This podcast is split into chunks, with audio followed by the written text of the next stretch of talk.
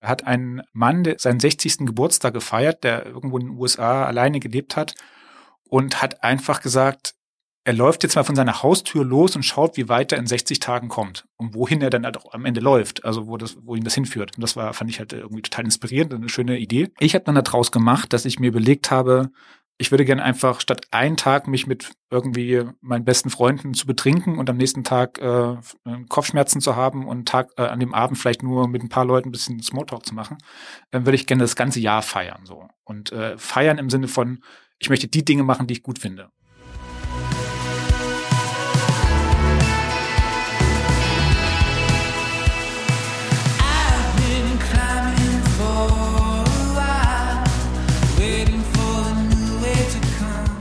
Freunde, schön, dass ihr da seid. Herzlich willkommen bei Frei Raus, dem Podcast für mehr Freiheit und Abenteuer in unserem Leben. Ich bin Christoph Förster und nehme euch heute wieder mit auf eine Reise, auf eine wilde Reise. Ja, wohin? Ähm, es geht in die Berge heute. Es geht nach Hamburg.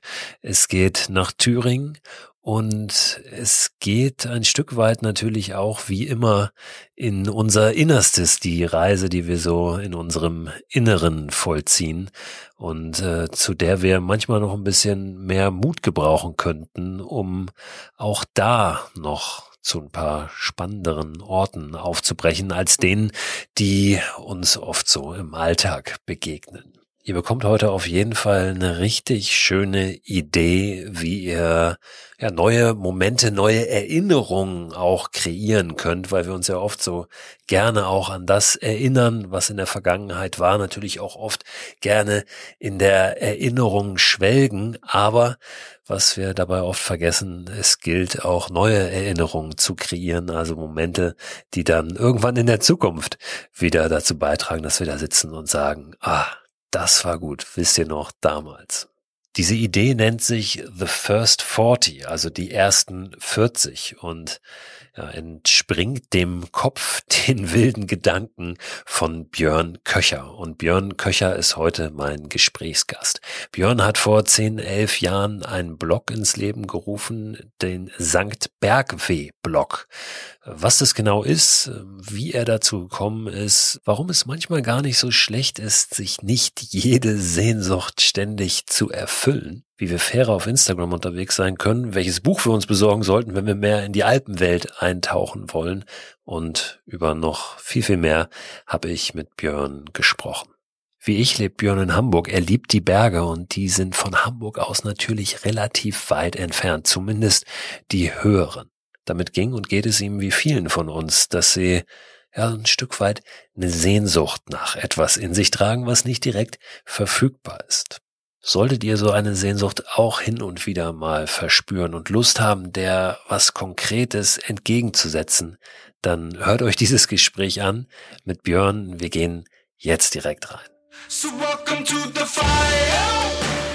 Björn, herzlich willkommen hier im frei raus Studio. Wir sitzen uns gegenüber, ne? obwohl es ja momentan alles noch so ein bisschen schwierig ist. Wir haben gebührenden Abstand, aber ich freue mich immer, wenn ich mal mit jemandem zusammensitzen kann. Schön, dass du da bist. Freut mich auch sehr und bin gerne da. Björn, du bist ja äh, der Bürgermeister sozusagen, sagst du gerne, glaube ich, selber immer von, von St. Bergweh. Mhm. Ja? Erklär mal, was St. Bergweh für ein Ort ist. Ja, also äh, du sagst ja schon den ersten richtigen Aspekt dabei. Also der Name ist ja so gewählt, dass er wie ein Ort klingt. Und äh, für mich, und das ist auch die Intention gewesen, als ich das vor, ja, vor elf Jahren eigentlich fast äh, ins Leben gerufen habe, dass ich für mich selbst einen Ort schaffen wollte, ähm, der mich dahin bringt, wo mein Kopf so oft ist. Und ähm, ich halt einfach auch schon festgestellt habe, hier in Hamburg, dass es sehr viele Menschen gibt, die äh, irgendwie so ein Fernweh nach Bergen haben und äh, eine große Leidenschaft da haben. Und ähm, immer wenn man mit Leuten spricht, die Berge lieben, die sagen dann immer, ja, warum wohnst du da nicht in München oder in, in Stuttgart wenigstens oder sowas in der Richtung, kannst da hinziehen. Aber es gibt halt auch einfach äh, viele Menschen, die wollen das nicht oder können das auch einfach nicht. Aber trotzdem ist diese Leidenschaft da. Und deswegen war halt einfach die Idee, diesen virtuellen Ort zu schaffen, ähm, wo man diese Leidenschaft so ein bisschen ausleben kann und ähm, ich halt einfach für mich was tun kann, aber gleichzeitig natürlich auch ein paar Leute mitnehmen kann, die ein bisschen Inspiration finden oder ihr Bergweh so ein bisschen stillen können. Ist ein Ort, der im Internet äh, zu finden ist. Ne? Also du hast einen Blog sozusagen genau, ja. irgendwann ins Leben gerufen und äh, hast schon gesagt, er lebt sehr von diesem Bergweh oder mhm. auch einer Sehnsucht. Ja, ne? ja. Sehnsucht ist ja auch so ein interessantes Gefühl, finde ich, weil ähm, ja, Oft, oft äh, ist es natürlich auch so ein bisschen Leiden, was damit verbunden ist, ja, mentales. Aber auf der anderen Seite ähm, wäre es, glaube ich, auch schwierig, wenn wir gar keine Sehnsüchte hätten, ne? weil dann auch irgendwas fehlen würde. Also die, ich habe das auch in irgendeinem Buch geschrieben, die Portugiesen haben ja da fast so ein, so ein Lebensgefühl draus gemacht, ne? mit der Saudade, dieser, dieser Melancholie, irgendwie dieses äh, irgendetwas hinterherhängen. Ne? Wie, wie äh, ist das für dich gefüllt, diese, diese Sehnsucht oder das Bergweh? Tut es, tut es weh manchmal tatsächlich? Oder oder wie ist das? Ja, das ist ganz schwierig. Also ich würde in den, in das Thema sogar auch eher eine positive Konnotation reinbringen, weil ähm, ich habe mir ja dann auch oft schon wirklich einen Gedanken gemacht, ob ich nicht doch nach äh, eher in den Süden ziehen sollte, um einfach es einfacher zu haben, in die Berge zu kommen. Aber ähm, mir ist dann schon klar geworden, ich habe ja auch mal zwei Jahre in München gewohnt ähm, und wenn ich mich dann zurückerinnere und äh, überlegt habe, wie oft ich dann doch von dort aus in die Berge gefahren bin, schlussendlich, äh, ist mir auch klar geworden, dass das ähm, gar nicht so permanent oft war und ähm, dass es manchmal sogar echt schöner ist, ähm, einfach sich ein bisschen mit den Themen zu beschäftigen und äh, ein bisschen zu träumen und Dinge zu planen und dass das halt auch eine Intensität hat, die ähm, was Positives mit einem macht und weil man sich halt sozusagen auch in eine andere Welt beamen kann. Und dass es halt fast schöner ist, als permanent diese Möglichkeit zu haben, jetzt immer alles zu machen. Weil am Ende ist ja die Realität dann doch oft bei den meisten Leuten so, dass man äh, dann doch gar nicht so, so viel Zeit hat, nicht das nötige Geld hat auch manchmal, ähm, um diese, ähm, dieser Sehnsucht auch wirklich nachzukommen. Und für mich ist es halt, ähm, ich bin jetzt, ähm, jetzt, gut, ich habe vor elf Jahren, wie gesagt, den Blog gegründet. Die Gedanken waren jetzt schon vorher da und ich bin immer noch in Hamburg. Und ähm, das zeigt auch eigentlich, dass ähm, diese Sehnsucht jetzt nicht so schmerzt, dass man da was dagegen tun muss, sondern dass sie halt einfach auch aushaltbar ist, beziehungsweise vielleicht sogar auch was ganz Schönes ist. Du musst aber die Frage beantworten, warum bist du denn immer noch in Hamburg? Also kannst du die überhaupt beantworten, so für dich? Sind das familiäre Gründe oder ja. gibt es welche da? Also mittlerweile gibt es tatsächlich familiäre Gründe. Ähm, das war aber nicht immer so. Also ich hätte auch durch, durchaus zwischendrin, wäre ich so frei gewesen, dann hätte ich den Job wechseln können. Ich arbeite oder habe lange Zeit in einer äh, PR-Agentur gearbeitet und die gibt's äh, in jeder anderen Stadt auch. Das heißt, äh, wenn ich wirklich gewollt hätte, hätte ich sicherlich nach München gehen können. Jetzt ist es ein bisschen schwieriger. Jetzt äh, habe ich eine Frau und wir haben ein gemeinsames Kind oder beziehungsweise also ziehen ein gemeinsames Kind auf, das in die Schule geht und das, dem würde ich das jetzt nicht antun wollen, nur wegen meiner Leidenschaft äh, mit mir nach München zu ziehen. Und solange wie ähm, Marlene, also unsere Tochter, da ähm, noch in die Schule geht, werden wir das auch nicht machen. Es gibt sicherlich auch noch ein paar andere Faktoren. Ich meine, wir Hamburger ähm, sagen ja oft, das ist die schönste Stadt der Welt, die wir hier haben. Ähm, ob sie das ist, sei mal dahingestellt. Ich glaube, es gibt viele, viele andere mhm. schöne Orte. Aber Hamburg ist ja nun auch nicht der, der schlechteste Ort zum Leben. Ne? Absolut, genau, ja. Und das, also das war auch lange Zeit meine Argumentation gegenüber ähm, denen, die gesagt haben, komm doch nach München. Und ähm, dass ich gesagt habe, ich lebe eigentlich lieber in der Stadt, in der ich jeden Morgen aufwache und das Gefühl habe, ich bin in der Stadt, in die ich gehöre und fahre dann ab und zu mal dahin, wo es, äh, wo mich die Leidenschaft hinzieht, als dass ich in einer Stadt wohne, wo ich das Gefühl habe, irgendwie passe ich hier nicht so richtig hin. Aber ich kann dann dafür vielleicht ab und zu meine äh, Bergleidenschaft ein bisschen mehr ausleben. Da war mir das halt einfach wichtiger. Und ich habe auch äh, wirklich das Gefühl, ähm, Städte haben ja immer irgendwie tatsächlich äh, einen Charakter und die haben irgendwas. Und für mich ist einfach Hamburg viel ehrlicher, ähm, viel authentischer, ähm, bietet viel mehr Kreativität, auch wenn ich da jetzt in München nicht zu nahe treten will. Aber das ist halt einfach für mich, äh, äh, kommt diese Stadt einfach ehrlicher daher. Und das tut mir einfach gut. Also ja, insofern ähm, war Hamburg und ist Hamburg auch erstmal der Punkt, wo ich leben mag. Das ist ja auch immer ein schmaler Grad, ne? Ähm, auf der einen Seite zu sagen, ja gut, wenn, wenn du halt da ähm, nicht so zufrieden bist, dann änder doch was, dann geh doch dahin, mach das doch. Und auf der anderen Seite aber auch ist ja auch durchaus auch eine Fähigkeit, glaube ich, ähm, auch mal zufrieden zu sein, da wo man ist, ne? Und zu sagen, das ist jetzt so und jetzt mache ich das Beste da draus und guck halt, wie ich das ähm, irgendwie unter einen Hut kriege. Das eine schließt das andere ja nicht aus und das ist ja letztlich genau das, was du gemacht hast und was ich auch ein Stück weit kenne, eben von von dieser Abenteuersehnsucht, also da ist für mich ja daraus auch diese äh, Stück weit diese Mikroabenteuer-Idee entstanden, dieses dieses Raus und Machen, dieses Motto, ähm, irgendwann zu sagen, okay, ähm, Abenteuer kann ich vielleicht gerade in dem Moment, in der Lebensphase, in der ich bin, gar nicht so haben, so umsetzen, wie ich es in der Vergangenheit gemacht habe. Aber wie, wie mache ich es denn möglich? So nach Möglichkeiten suchen. Ne? Und ähm, das tust du ja, du ja auch immer wieder ähm, mit den Bergen. So, wann warst du denn zuletzt in den Bergen?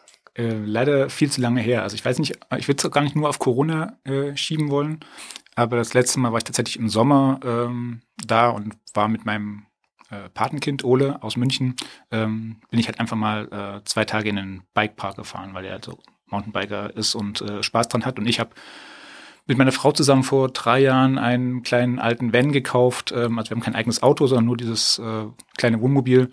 Und ähm, dann ist es für den, also für mein Patenkind halt so eine besondere Geschichte mit seinem Patenonkel und dem Wohnmobil an irgendeinem Bikepark zu stehen und da halt so ein bisschen was zu tun. Das war das letzte, der letzte ähm, Bergtrip, den ich jetzt habe und ähm, hatte und ähm, das war früher auch schon mal anders. Also da haben man halt äh, tatsächlich die Leute auch schon ein bisschen gefragt, ob ich nicht verrückt bin, dass ich halt sowohl im Sommer als auch im Winter ähm, jede freie äh, Minute sozusagen versuche, die Berge zu, zu finden und zu erreichen. Das hat ein bisschen abgenommen, muss ich sagen. Was ja nicht heißt, dass die Liebe weg ist. Das stimmt genau. allerdings, ja. Die hat ja manchmal auch so ein bisschen eine Durststrecke. Ja. Ja. Ähm, wir Hamburger sind ja, also ich bin in der Nähe von Hamburg auch groß geworden, ähm, bin mit meiner Familie nie zum Skifahren gewesen. Wir waren sind fünf Kinder und das war einfach alles viel zu teuer. So, das war bei uns kein Thema. Aber viele Hamburger äh, fahren ja Ski und es gibt ja in Hamburg sogar, da kriege ich jetzt mal wieder einen Bezug dazu, wo meine Kinder auch in der mhm. Schule sind, gibt ja die sogenannten äh, Skiferien, mhm. richtig, ne? Äh, die wir hier haben, wo dann andere Bundesländer gar keine Ferien haben und wir Absolut. quasi die einzigen sind in Hamburg, die dann die, die Pisten für sich haben, ne? ja. so theoretisch, wenn nicht gerade Corona ist und alles ein bisschen schwierig ist. Also das ist einmal das, dann äh, natürlich gibt es auch irgendwie eine Hamburger Hütte in den Bergen, es gibt einen relativ großen Alpenverein, Alpenverein. Ja, ich glaube, es ist die fünftgrößte in Deutschland sogar. Äh, ja. Die äh, Hamburger Sektion oder Sektion Hamburg Niederelbe heißt sie, glaube ich. ich genau, glaub, so. Du bist auch ein bisschen aktiver mit Sicherheit als ich. ich bin ja. auch Mitglied, aber ähm, selten dann wirklich da vor Ort. Also es ist durchaus hier auch ähm, vielleicht ein bisschen mehr Bergliebe da, mhm. als man so vermuten mag, oder? In mhm. Hamburg. Äh, auf jeden Fall, auf jeden Fall. Und ähm, das ist auch, auch was, äh, was auch ein bisschen mit dem Blog noch mitgekommen ist. Ähm, wenn man sich dann halt damit beschäftigt, lernt man so viele Menschen kennen, ähm, die diese Leidenschaft haben. Und äh, das ist halt wieder was, was auf den Punkt Sehnsucht auch ein bisschen einspielt, auf den wir vorhin, über den wir gesprochen haben. Ähm, Gerade wenn du so ein bisschen weiter weg bist ähm, und diese Sehnsucht nicht permanent nachgehen kannst, dann ist es halt auch ein sehr verbindendes Element. Also wenn du jetzt halt hier jemanden triffst, äh, der äh, auch Skifahrer, Leidenschaft, äh, also leidenschaftlicher Skifahrer ist oder leidenschaftlicher Kletterer ist, ähm, dann ist sofort eine Connection da. Und äh, das ist ein echt verbindendes Element. Wenn du in München halt oder in Stuttgart jemanden triffst, ja, dann ist das halt eben die Normalität. Und ähm, insofern, ja, du triffst hier echt äh, viele Menschen, in der, die halt die Berge mögen. Und ich glaube auch die, ähm, weil du sagst mir in Skiferien, ähm, gerade die Österreicher oder auch alle äh, anderen äh, Destinationen da in den Alpen, die sind sehr happy über die Hamburger, weil wenn die dann halt eben diese ein oder diese zwei Wochen Skiferien machen, dann, äh, dann gönnen sie sich da halt eben auch was. Also ich glaube, das sind halt auch die äh, beliebteren als dann halt eben die Münchner, die halt mit äh, Essensvorrat und Co. Äh, einen Tag in die Berge fahren und ähm, relativ wenig Geld dort ausgeben. Also wir sind da, glaube ich, ganz beliebt im, im Süden. Also insofern kann es jeder mal ausprobieren und mal in die Berge fahren und schauen, wie das dann da ist, so als Hamburger. Wie hast du denn deine, deine Leidenschaft für die Berge überhaupt entdeckt? Weil du bist ja nicht mhm. aus Hamburg, du bist aber auch nicht jetzt irgendwo vom Alpenrand, sondern kommst, glaube ich, ja. aus Thüringen, richtig? Genau, ich bin so am Rand vom Thüringer Wald aufgewachsen, in einer Kleinstadt. Und ähm, würde jetzt mal sagen, so als Kind habe ich die einzige, ähm, sagen wir in Anführungszeichen, Bergerfahrung, dass meine Eltern mit meinem Bruder und mir im Winter regelmäßig zum Skilanglauf gegangen sind. Und ähm, ich kann mich dran erinnern, dass ich das damals auch gar nicht so doof fand. Also ich würde sagen, es gibt heute viele Kids, die sagen, oh nein, oh nein, oh nein. Aber ich fand es damals, glaube ich, ganz cool, dieses äh, auf so verschneiten Loipen oder halt eben auch gar keine Loipen, einfach so durch den Wald und so dieses leichte Mittelgebirge zu laufen. Ähm, hab das aber ansonsten eigentlich eher so ein bisschen verloren, weil ich äh, damals auch äh, sehr intensiv Fußball gespielt habe und dann halt jedes Wochenende bei irgendwelchen Turnieren oder Spielen war. Und eigentlich erst so ähm, kurz vorm Studium ist das wieder aufgekommen, als ich angefangen habe, Snowboarden fahren zu gehen und äh, ich zumindest dann im Winter ähm, so eine Leidenschaft für die Berge hatte, die dann wiederum, so sage ich mal, eher nach dem Studium ähm, auch in eine Sommerleidenschaft umgeschwenkt ist und ich auch gemerkt habe, ähm, so Hochtouren in den Bergen, Hüttenübernachtungen, das hat irgendwie was. Genau. Das ist dann immer stärker geworden. Aber ich würde sagen, so geprägt ist so diese Naturverbundenheit und eben auch eher Naturverbundenheit in Richtung bergiges Gelände, eben durch dieses Skilanglauf als Kind entstanden. Ja, so würde ich, da kam das, glaube ich, her. Ja, ist eine tolle Ecke da in Thüringen. Ich hatte die relativ wenig auf dem Zettel und bin jetzt im vergangenen Sommer da auf meiner mhm. äh, Deutschland Tour auf mhm. meiner großen auch durchgekommen, die Saale entlang mhm. Ne? und ähm, war total begeistert davon. Also ist ja der Wahnsinn. Also richtig, natürlich auch ein Stück weit so eine, vergessene Ecke, mhm. sage ich mal, ähm, was ja mehrere Aspekte auch hat. Ähm, aber ähm, landschaftlich und von der Natur her hat mich das total begeistert. Ja, also äh, es ist ein, ein verhältnismäßig kleines Bundesland eher, aber bietet halt relativ viel durch diesen äh, Mittelgebirgszug, der sich einmal von Ost nach West äh, durchstreckt und ähm, dann im Norden wiederum grenzt dann so der Harz an. Also da kann man schon ein bisschen was erleben. Dazwischen dieses äh, eher landwirtschaftlich äh, geprägte äh, Thüringer Becken, nennt sich es, glaube ich. Äh, und ähm, gleichzeitig aber auch wieder diese ähm, schönen Städte. Die sind ja auch so aufgereiht wie auf einer Perlenschnur von Eisenach, Erfurt, ich glaube, vorher kommt noch Gotha, dann Weimar, Jena. Also sind alles Städte, die äh, eine große Historie haben und ähm, die halt auch einen Besuch wert sind, ähm, aber gleichzeitig so ein bisschen umrandet von dieser ähm, Natur, die halt eben auch eine große Tradition in sich birgt. Also äh, was so ähm, Handwerkskunst beispielsweise angeht. Also Glasbläser beispielsweise gibt es da in, in Lauscha im Thüringer Wald. Und also da ist schon echt ein bisschen was zu entdecken und es ist halt sehr zentral gelegen. Also man kann, kommt äh, sehr gut hin von allen Ecken. Kann man sich schon mal anschauen. Dann sind wir schon fast bei, bei so äh, Spots, bei Tipps, ja, äh, Orte. ähm, wenn wir das mal weiter wieder drehen auf die Alpen. Ähm, das ist ja auch so ein bisschen eine heikle Frage, mit der du dich auch schon äh, intensiver beschäftigst, eine ganze Zeit. Ähm, Stichwort jetzt Instagram zum Beispiel, Fotografie, Foto-Hotspots, ähm, Orte, die einfach ja irgendwie zerstört sind mittlerweile oder äh, wurden, auch durch diesen ganzen Hype, der da entsteht. Wenn ich dich jetzt frage, deine liebsten äh, Ecken in den Alpen, würdest du die verraten hier? Würde ich sie verraten? Also ich glaube, wenn man es äh, nicht auf einen Punkt konkret runterbricht, ähm, ist es Problem ja auch gar nicht mehr so, so sehr, sehr da, weil äh, gerade dieses Instagram-Thema ist ja schon so, dass das, das dann halt auf möglichst wenig Aufwand und möglichst auf ein ganz konkretes Fotomotiv äh, äh, spezialisiert. Also nehmen wir jetzt, keine Ahnung, äh, den Praxer Wildsee. Wenn du da halt irgendwie fünf Kilometer in eine andere Richtung fährst, kein Mensch mehr. Aber wenn du halt eben an den Praxer Wildsee fährst im Sommer, also erstens musst du erstmal hinkommen, weil ähm, ich glaube, da also ich war einmal da und dann haben sie halt eben dann davor die Straße dicht gemacht und dann ist das so im Stundentakt, erst wenn wieder 20 Autos rausgefahren sind, dürfen die nächsten 20 Autos hinfahren. Und äh, ich meine, also vielleicht für diejenigen, die das jetzt nicht so kennen, aber äh, es gibt halt wahnsinnig viele Bilder von diesem Praxer Wildsee, wie der ganz natürlich, ganz plain da im, im, im Gebirge liegt, spiegelglattes Wasser, dann gibt's immer ein Bootshaus und ein, diese Holzboote, die da liegen. Und äh, davon gibt's tausende Fotos. Aber wenn man dann halt dort ist, ähm, dann sieht man halt einfach mal, dass auf diesem Gelände äh, wirklich Tausende von Menschen äh, unterwegs sind und äh, dass diese Fotos einfach auch nicht stimmen. Und genau, aber äh, wie gesagt, ich, es bezieht sich, glaube ich, dann immer auf diese expliziten Punkte so sehr. Und äh, das heißt, wenn man jetzt über Regionen spricht, äh, ist es, glaube ich, kein Problem, dass man da ähm, ein bisschen was verrät. Keine Geheimnisse sind halt äh, auch mal nach Slowenien zu schauen, so. Das hat auch keiner so richtig auf dem Schirm. Also so Triglav Nationalpark und äh, jetzt so als Skifahrer ähm, kann ich nur empfehlen, mal so in die Region äh, La Grave zu fahren, wenn man also wirklich ähm, was Außergewöhnliches erleben will. Das ist ein Skigebiet, das eigentlich kein Skigebiet ist, weil da einfach eine, eine Gondel auf dem Berg führt, aber es gibt gar kein Skigebiet nach unten und jeder ist sozusagen seines eigenen, in seiner eigenen Verantwortung, äh, sich einen Weg nach unten zu suchen oder halt eben zu äh, entdecken. Und ähm, das sind halt noch so, so ein bisschen wilde Perlen, die äh, jetzt, wie gesagt, auch keine Geheimtipps sind, für die sich äh, ein bisschen damit beschäftigen, aber wo man schon mal auch mal ähm, einen Blick drauf werfen kann, statt halt immer nur das zu nehmen, was halt ähm, sehr offensichtlich ist, was, keine Ahnung, Skigebiete beispielsweise angeht oder Wanderspots und sowas. Praxa Wildsee habe ich gesehen auf deinem Instagram-Account, also mhm. Stichwort Instagram nochmal, ja. ähm, heikles Thema. Ähm, da hast du ja mal eine kleine äh, Fotoserie mhm. gemacht, wie es dann da wirklich aussieht. Ja. Aber auch nicht nur da, sondern auch an anderen Orten. Ne? Ja. Ich kenne das natürlich auch von, von solchen Spots. Ähm, ich war auf Königssee zum Beispiel, mhm. ähm, ja. Äh, da gibt's ja auch diesen, diesen Pool, die, diesen natürlichen, wo es mal so ein, ein, großes Thema drum gab. Mittlerweile gesperrt auch, glaube ich. Ne? Also ganz offiziell auch gesperrt da darf man nicht mehr hin und Fotos machen. Genau. Ähm, zu Recht, mit Sicherheit.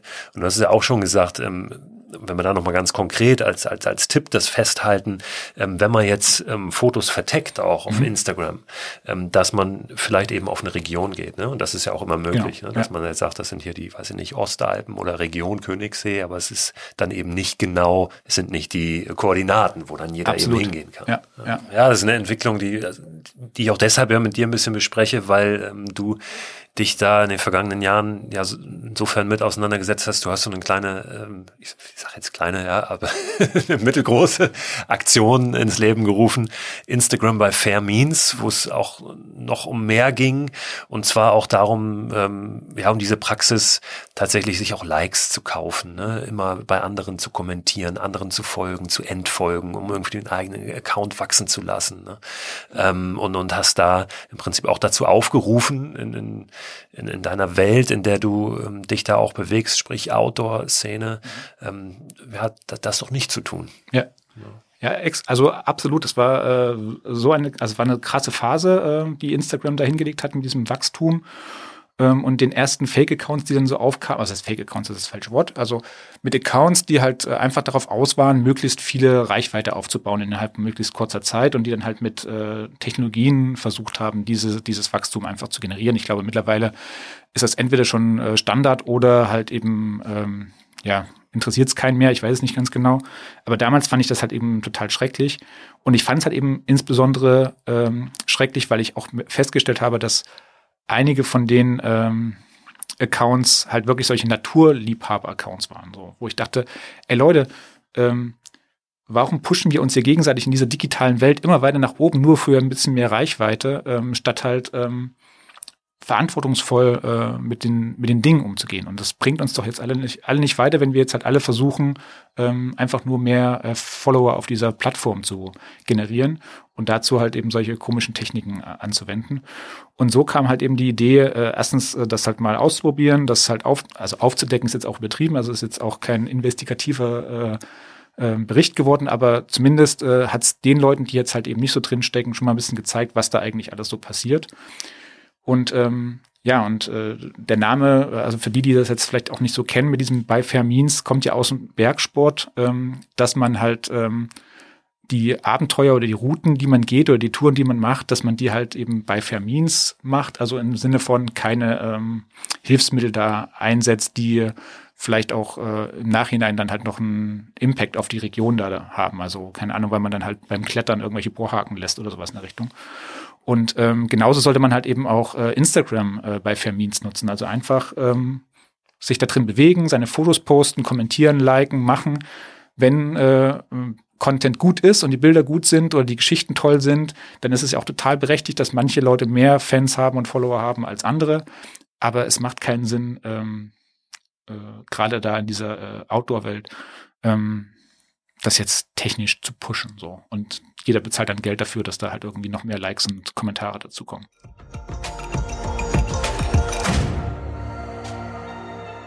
Für mich hat es auch ein Stück weit einen Zauber verloren, so Instagram, einfach über die Jahre. Ähm, wenn wir mal als Beispiel nehmen, diesen, dieses, dieses Motto raus und machen, ja, was ich ja mir ähm, nicht nur auf die Fahne geschrieben habe, sondern tatsächlich auch seit, seit Jahren lebe. Und diesen Hashtag raus und machen, den habe ich auch, irgendwann auf Instagram eingeführt und ähm, doch die Leute gebeten, den unter ihre Fotos zu setzen, gerade wenn es so um, um diese kleinen Abenteuer, diese Raus- und Machen-Momente geht, die Mikroabenteuer. Und ähm, das war am Anfang eine total spannende Community, die so daraus entstanden ist. Ne?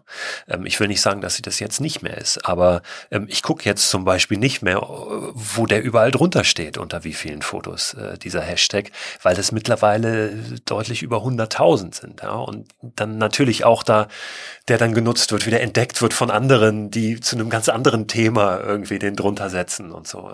Also das hat sich schon, schon sehr äh, verändert trotzdem, ähm, um jetzt vielleicht diesen, diesen Link zu kriegen und auch dieses, das Instagram-Thema ein Stück weit dann äh, zuzumachen, in Anführungszeichen, ähm, diese, diese Idee raus und machen, dieses ähm, wirklich auch mal alle Ausreden äh, zur Seite schieben. Ähm, das ist ja das, was dahinter steckt. Ähm, diese, diese Sehnsucht, die man oft in sich trägt, einfach mal erfüllen ähm, und äh, nicht darauf zu pochen, dass nun alles perfekt sein muss, ähm, dass man an einem tollen Ort sein muss, dass man eine richtige Ausrüstung muss, einfach mal los und raus. Und da äh, bin ich drüber gestolpert, weil du da in der Richtung, finde ich, das passt zumindest ganz gut dazu auch, so eine ganz schöne Idee hattest. Und zwar ein Projekt, äh, das du genannt hast, The First 40 ne, zu deinem 40. Geburtstag. Das war zumindest der Anlass. Ähm, magst du beschreiben, worum es da geht? Ja. Also ähm, ja, also es ist im Nachhinein auch wirklich eins der coolsten Projekte, die ich so in meinem Leben so angegangen habe. Vielleicht auch, weil es auch ein bisschen größer war. Also es hat ja dann tatsächlich mein ganzes 40. Lebensjahr ähm, gedauert äh, oder angehalten, dieses Projekt. Und zwar war die Idee oder der, der Hintergrund war, ich bin halt eben klassisch 40 geworden, wie das halt auch andere Menschen werden oder halt auch 30, also runder Geburtstag, an dem man vielleicht auch manchmal ein bisschen mehr äh, über sein Leben nachdenkt. Jedenfalls hatte ich zu dem Zeitpunkt, hätte ich wahrscheinlich zu einem anderen Lebenszeitpunkt auch nicht so richtig Bock auf eine große Geburtstagsparty, wie das andere vielleicht auch machen. Und das ist auch total legitim.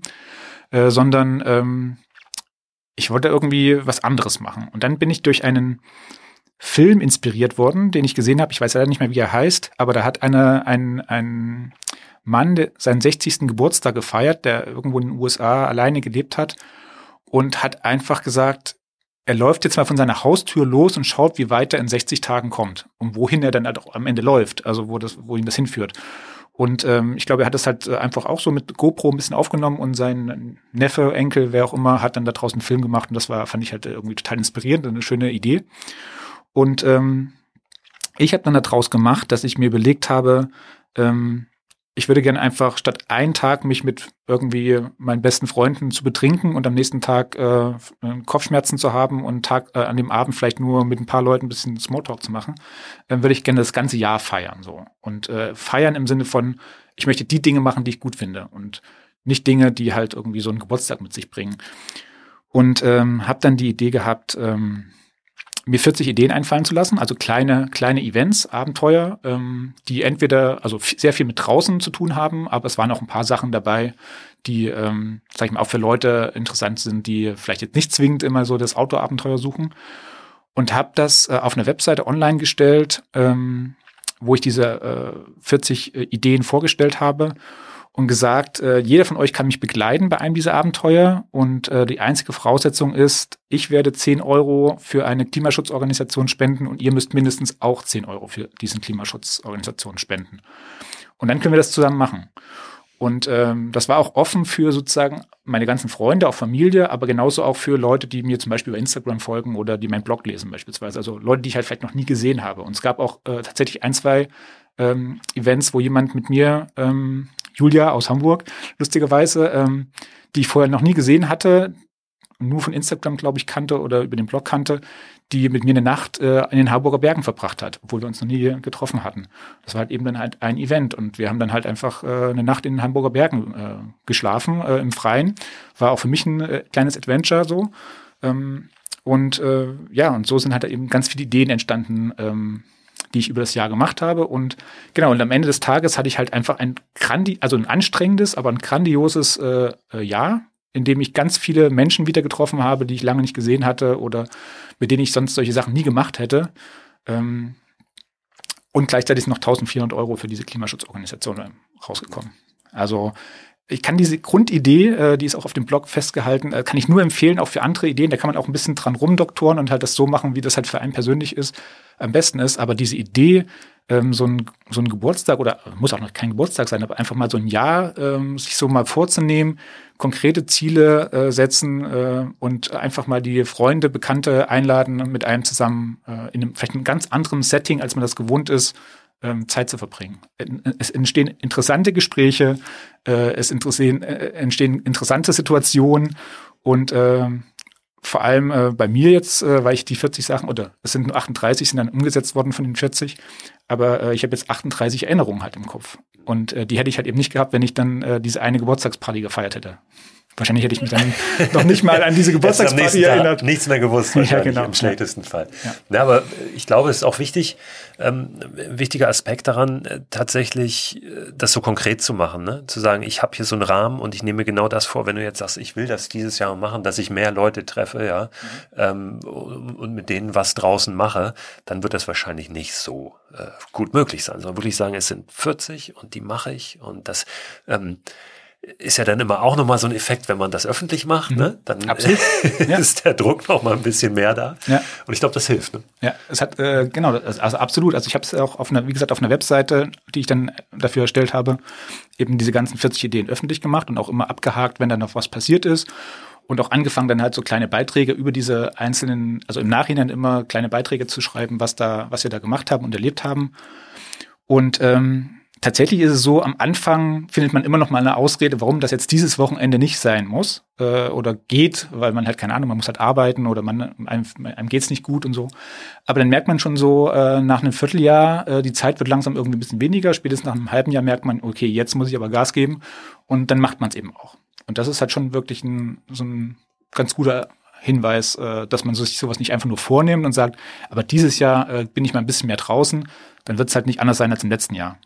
Äh, aber wenn man dann halt einfach mal sagt, ich setze mich jetzt hin, überlege mir diese Ideen, macht ja auch Spaß, äh, muss man sagen. Dann ist es halt ein bisschen Arbeit, wenn man das halt irgendwie äh, vielleicht in, öffentlich machen will, auf so einer Webseite oder wie auch immer man sich das dann gestaltet.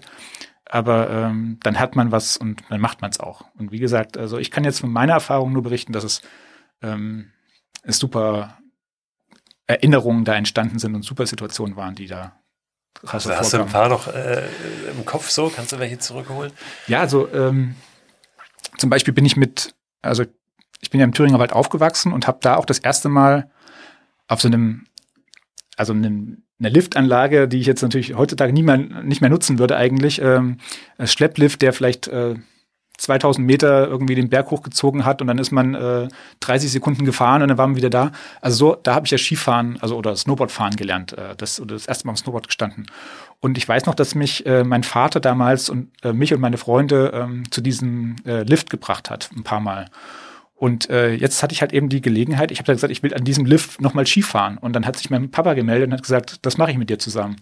Und das ist natürlich irgendwie dann schon ganz cool, wenn du dann halt so als 40-Jähriger mit deinem Vater äh, an dem gleichen Spot stehst, an dem du halt irgendwie vor 25 Jahren das erste Mal auf dem Snowboard warst und ähm, es beide auch richtig cool fanden. So, also ich habe, äh, glaube ein Foto davon und ich habe das Gefühl, dass äh, mein Papa auf diesem Foto auch sehr glücklich wirkt. So und ähm, solche Situationen gab es dann halt, äh, die halt echt ganz äh, echt ganz cool waren. Oder halt eben zum Beispiel äh, auf Lüesand äh, eine Nacht äh, auf der Elbe verbringen, sozusagen. Einfach mal mit dem Arbeitskollegen, mit dem ich normalerweise immer nur im Büro gesessen habe oder halt ähm, ähm, Mittagessen gegangen bin und vielleicht mal abends ein Bier getrunken habe.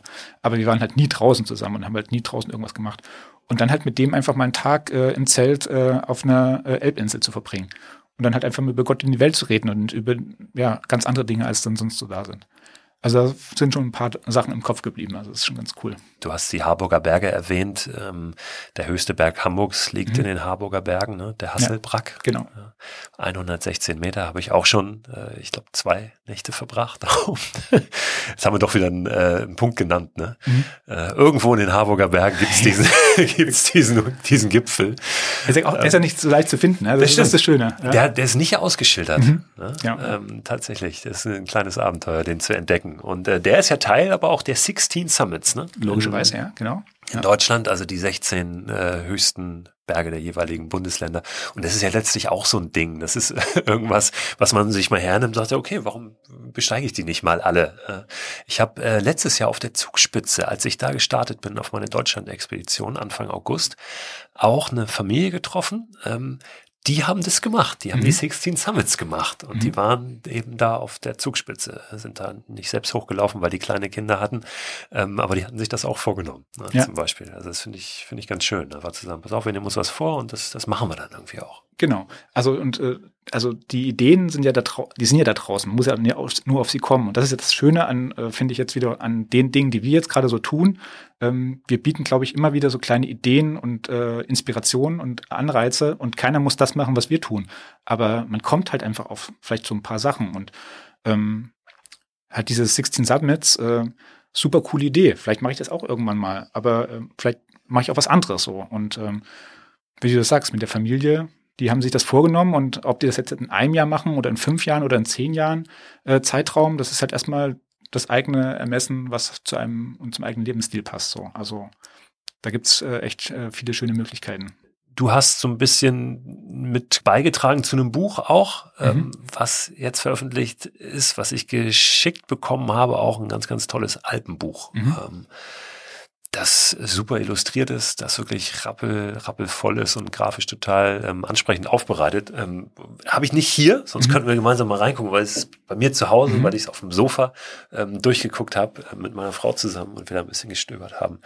Ähm, auf das Buch weise ich natürlich gerne hin. Das ähm, packe ich in meinen Newsletter auch rein, äh, der diesen Podcast begleitet. Ähm, ich werde aber auch da nicht mehr auf Amazon verlinken, das mache ich nicht mehr, sondern auf einen anderen Anbieter, der heißt Genial Lokal. Mhm. Und ähm, da, das ist ein Verbund von ähm, lokalen Buchhändlern, die aber auch online versenden. Da kann man äh, wunderbar genauso gut auch Bücher bestellen.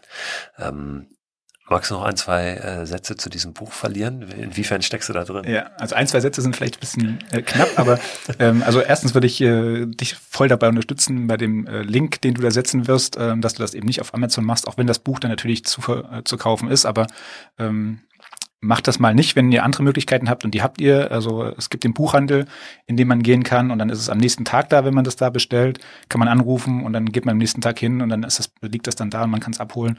Oder eben auf die Genial Lokal-Webseite, wo dann ja auch die einzelnen Buchhändler von profitieren.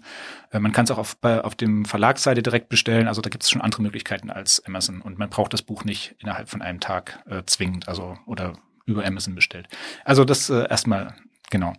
Ja, also das Buch heißt das Alpenbuch tatsächlich, äh, ganz plain. Ähm, und äh, die Idee dahinter ist ähm, dem Stefan Spiegel von Marmotta Maps gekommen.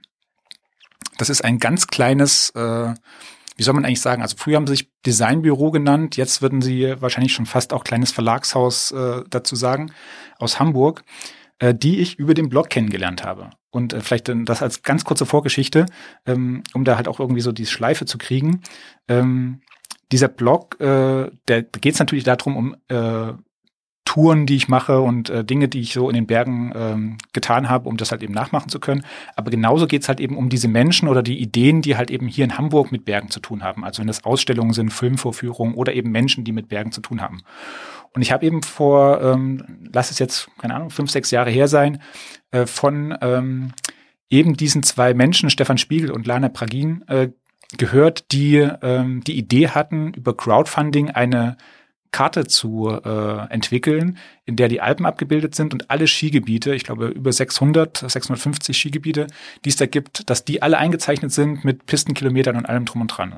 Und äh, das haben sie als Crowdfunding gemacht und ich habe gedacht, wie geil ist das? Da kommen jetzt zwei Hamburger, die irgendwie äh, Lust auf das Thema haben und das cool finden und auch die nötigen Skills dazu haben, ähm, sowas zu machen. Äh, die stelle ich jetzt mal vor und dann haben wir uns kennengelernt und haben ein Interview geführt und äh, ich habe sie dann so ein bisschen begleitet über die Zeit, die, wie die sich entwickelt haben, weil diese Crowdfunding-Kampagne hat auch geklappt und die haben diese Karte rausgebracht. Genau, und dann äh, sind wir so in Kontakt geblieben und irgendwann kam von der Stefan Spiegel auf mich zu und hat gesagt, äh, wir haben die Idee, ein Buch zu machen über die Alpen und hast du da Bock, äh, irgendwie als Autor mitzumachen? Und ich hatte natürlich Bock und äh, dann haben wir uns hingesetzt, haben das konzipiert, haben erst überlegt, machen wir das mit einem externen Verlag, ähm, war auch äh, lange Zeit das Gespräch, dass wir das auch wirklich äh, mit einem externen Verlag machen und dann sind wir aber irgendwie zu dem Punkt gekommen, das überfordert uns alles, was da halt an an, äh, an Verträgen unterzeichnet werden muss und was, was die Rechte angeht und was dann am Ende vielleicht bei uns äh, geldmäßig hängen bleibt und trotzdem haben wir wahnsinnig viel Arbeit und ähm, lass es uns doch vielleicht äh, irgendwie äh, eigenständig machen und schauen, wie wir das, hin, das hinkriegen. Und ähm, dann ähm, habe ich Kontakt zum äh, Deutschen Alpenverein aufgenommen und habe denen die Idee vorgestellt. Und wir hatten da ein bisschen Glück, dass die gerade eine große Kampagne hatten, die sich Unsere Alpen nannte. Und äh, die haben dann halt gesagt, finden wir super geil, wir können euch zwar keine Kohle geben, aber wir können euch mit Manpower und mit Statistiken und mit Daten äh, versorgen. Und das war natürlich für uns ein wichtiges Argument zu sagen, äh, wenn wir von denen, äh, die sich am besten mit den Bergen auskennen, ähm, Input kriegen, dann können wir daraus richtig schöne äh, äh, Kapitel zusammenstellen. Und dann kommen wir jetzt halt vielleicht zu dem Buch. Also was ist das Buch, das Alpenbuch? Also wenn man da mal reinschaut, es ist ähm, so ein illustriertes Sachbuch, will ich jetzt mal sagen. Und ähm, eigentlich wird dieser, äh, also er soll halt sozusagen länderübergreifend sein. Also wir wollen halt eben die Alpen als Alpenraum sehen und eben nicht als, äh, das ist jetzt, jetzt die deutschen Alpen und die italienischen Alpen, äh, sondern diesen ganzen Raum und diesen Kulturkreis und haben halt alle Themen, die man so über so eine Region machen kann, also angefangen von Klima, Umwelt, Natur, ähm, Wirtschaft, ähm, Tradition, äh, Sport und so weiter, diese ganzen Themen abgehandelt und haben dazu halt eben Fakten gesucht und haben die in ganz kurzen, ganz wirklich ganz kurzen Texten und in äh, sehr, sehr schönen äh, Grafiken ähm, zusammengetragen und ähm, das sind jetzt halt 300 Seiten voll mit Informationen über die Alpen und es ist halt, äh, klar sage ich jetzt, äh, weil ich an diesem Buch mitgemacht äh, habe, dass es super cool ist, aber es geht mir, es ging mir wirklich so, als ich dieses Buch das erste Mal in der Hand hatte oder auch das PDF, in dem halt alles fertig war, ich war so begeistert, aber nicht für den Kapiteln, die ich gemacht habe, sondern von den Kapiteln, die die anderen gemacht haben. Ähm, also der Stefan Spiegel hat selbst noch mitgemacht ähm, als Ski-Enthusiast und ähm, der Tobi Werner hat noch mitgemacht. Und da haben wir Dinge zusammengetragen, die halt einfach so, so, so skurril und suspekt und interessant sind, äh, mit denen man sich aber nicht beschäftigt. Also ich war eher so der, der die Sportthemen so größtenteils abgefrühstückt hat, äh, weil das meine Leidenschaft ist. Aber dann liest man halt zum Beispiel welche, äh, wie viele äh, James Bond-Filme eigentlich äh, in den Alpen stattgefunden haben. welche waren das und wie viele Tote gab es da? Also welches war das irgendwie das? Äh, also das ist halt irgendwie total interessant. Naja, es geht um Sagen, es geht um ja. die Schnäpse, die, es gibt und so genau, weiter. Ja. Also, oder die Bergform. Ja. Absolut, welche Berge sehen nun ähnlich aus wie das wie das Matterhorn oder so. Ähm, genau, also das das das ist wirklich rappelvoll und ähm, vor allen Dingen wirklich eins so schön zum zum Durchstöbern, durch durchblättern, ne? Genau. wo man jetzt nicht wie ein Roman ewig dran liest, sondern ja. immer mal wieder aufschlägt. Ja, so ein bisschen Coffee Table Book könnte man fast sagen. Also da, wenn man mal zwei Minuten oder zehn Minuten nicht das Handy zur Hand nehmen will, um halt äh, Zeit zu überbrücken, dann nimmt man das Buch, äh, wenn man irgendwo sitzt und dann liest man mal zwei Kapitel, ähm, sich in irgendein Thema rein und dann kann man es auch wieder weglegen und äh, wenn man es dann wieder das nächste Mal in die Hand hat, findet man wieder neue Sachen, die man vorher nicht gehabt hat. Aber man muss es nicht von vorne nach hinten durchlesen, genau, sondern das ist eher was, was man sich so so Eins für die Toilette, ne? ja, auch von Was mir überhaupt aus, nicht negativ gemeint ist. Von mir aus auch da, genau. Besser als das Handy in die Hand zu nehmen und bei Instagram Absolut, genau. zu scrollen. Ne? Da, haben wir ja. den, haben wir den äh, Bogen wieder. Ja, genau. genau, das ist nämlich auch so ein, so ein Ding, äh, was ich mir noch abgewöhnen muss, ähm, auf die Toilette zu gehen und gleiches Mal äh, das Ding zu zücken. Ja, es ist einfach unglaublich, ja. Äh, das erste, was man in die Hand nimmt, wenn man frühmorgens aufsteht und das letzte, was man weglegt und äh, zwischendrin äh, in so vielen Situationen. Und äh, da muss, glaube ich, jeder von uns äh, echt dran arbeiten. Aber da ist auch, da kommt ja auch wieder das, äh, das Thema Bequemlichkeit und äh, Dinge, die man halt irgendwie gewohnt ist, äh, immer wieder machen zu wollen. Und das muss man ablegen. Man muss halt irgendwelche Wege finden, wie es geht. Es ist nicht einfach, aber ähm, da haben wir noch einen gefunden, das Alpenbuch äh, auf die Toilette legen und wieder reinblättern. Genau. genau. Vielleicht ja. der, Tipp, äh, der, der, der Geburtstagstipp für die Frauen, äh, weil man sagt ja immer, dass die Männer so lange auf der Toilette säßen und ähm, dann das Handy zücken würden. Also wenn sie halt eben ihre Männer davon abhalten wollen, äh, dass sie das Handy mitnehmen, vielleicht äh, das Alpenbuch äh, kaufen und einfach mal auf die Toilette legen und dann schauen, was passiert. Sehr gut. Wunderbar. Björn, ich danke dir äh, für deinen Besuch, für deinen Input, den du hier geliefert hast.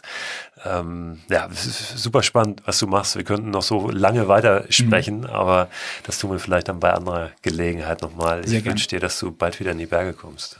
Vielen Dank. Ich hoffe es auch. So, ich nehme noch einmal den Faden auf hier aus dem Off. Eigentlich ist alles gesagt. Ich will das Gesagte auch nicht zerreden, will euch aber noch hinweisen auf den Newsletter, hab's eben schon kurz getan, der immer einmal in der Woche, Ende der Woche diesen Podcast begleitet, versendet wird, jeweils am Freitagabend, meistens Freitagnachmittag, manchmal auch am Samstag früh, irgendwie so um den Dreh immer. Und abonnieren könnt ihr den unter christoförster.com slash frei raus. Darin findet ihr weiterführende Informationen zu den Themen aus der jeweiligen Podcast-Folge.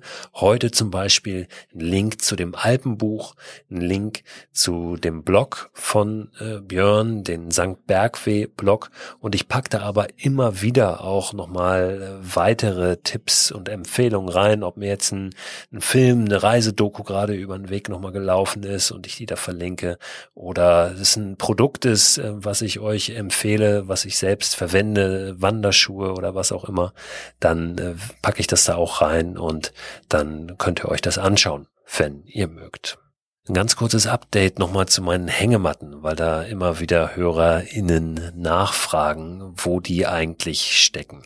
Ich äh, habe Hängematten produziert, produzieren lassen, zusammen mit Ticket to the Moon. Das ist ähm, einer der besten Hängemattenhersteller weltweit. Also ich habe viele, viele Hängematten ausprobiert, bin ein absoluter Hängematten-Fan, also ich schlafe sehr gerne in der Hängematte und kann wirklich sagen, dass diese Hängematte die ich da habe produzieren lassen, beziehungsweise mit Ticket to the Moon zusammen produziere, dass das äh, die beste Hängematte ist, die zumindest ich kenne äh, fürs draußen schlafen oder auch einfach nur abhängen.